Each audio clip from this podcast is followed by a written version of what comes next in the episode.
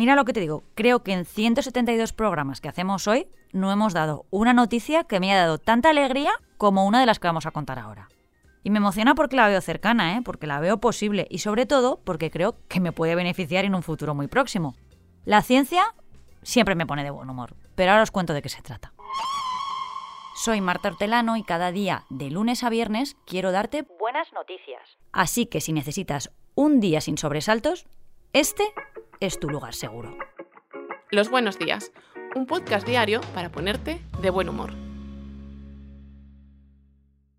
El tiempo que se tarda en detectar un cáncer de mama es decisivo a la hora de que el pronóstico sea bueno. Por eso la prevención es tan importante para plantarle cara al cáncer más común. De ahí que esta noticia sea tan importante. Investigadores de la Universidad de Florida y la Universidad Nacional Yang Ming Chiao Tung de Taiwán han conseguido resultados exitosos en un test portátil con el que se pueden detectar biomarcadores simplemente a partir de una pequeña muestra de saliva y con un coste de 5 euros. En un estudio publicado en la revista Journal of Vacuum Science and Technology, estos científicos explicaron que el diseño del dispositivo, con un tamaño aproximadamente como de una mano, es una excelente opción. Mira, es portátil y reutilizable, y el tiempo de prueba es inferior a 5 segundos por muestra, lo que lo hace muy rápido y muy eficiente. La llegada de este dispositivo supondrá una revolución con respecto a las mamografías, ecografías de mama o resonancias magnéticas, las actuales alternativas que son más invasivas y también más caras. En muchos lugares, especialmente en los países en desarrollo, es posible que las tecnologías avanzadas como la resonancia para detectar el cáncer de mama pues ni siquiera estén disponibles. Los descubridores están entusiasmados, como lo estoy yo, porque encima el nuevo test es rápido frente a los actuales sistemas que pueden demorarse días o semanas en el diagnóstico. Este tipo de dispositivo emplea unas tiras reactivas de papel que están tratadas con anticuerpos específicos que interactúan con los biomarcadores del cáncer en cuestión. Para utilizar este tipo de test se coloca una muestra de saliva en el dispositivo, que tan solo se requiere una gota, y se acaba produciendo un cambio en la señal que devuelve el test que puede traducirse en cuánto biomarcador está presente. Según se afirma en el estudio, los resultados son súper precisos, incluso si la muestra contiene una concentración de biomarcador de cáncer de una billonésima, con B, parte de un gramo. Y en las pruebas ha distinguido perfectamente entre pacientes sanos y con la enfermedad. Mira, a mí es que se me pone la piel de gallina porque el avance puede ser espectacular. A mí las mamografías no me duelen, pero hay mujeres que no las soportan o se piensan lo de ir a revisión por no hacérselas. Eso por no hablar de que transmiten radiación. Yo espero que este test esté en los hospitales lo antes posible, porque las mujeres nos lo merecemos y porque nos merecemos plantarle cara cuanto antes a una enfermedad, oye, que nos ha quitado ya mucho. Hola Luis. Hola Marta. Hoy te traigo una historieta de esas que uno no se cree hasta que la ve. Pero antes, como siempre, una preguntilla.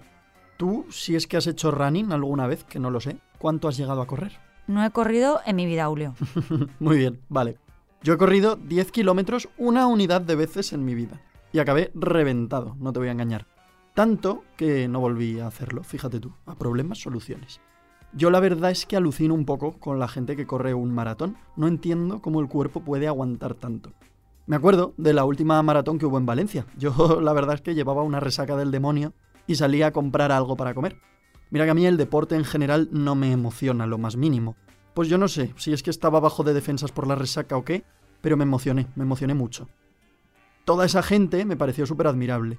Y no solo eso, también me encantó cómo se volcaba la, gente que estaba viéndolo, ahí aplaudiendo y animando a cada corredor que pasaba.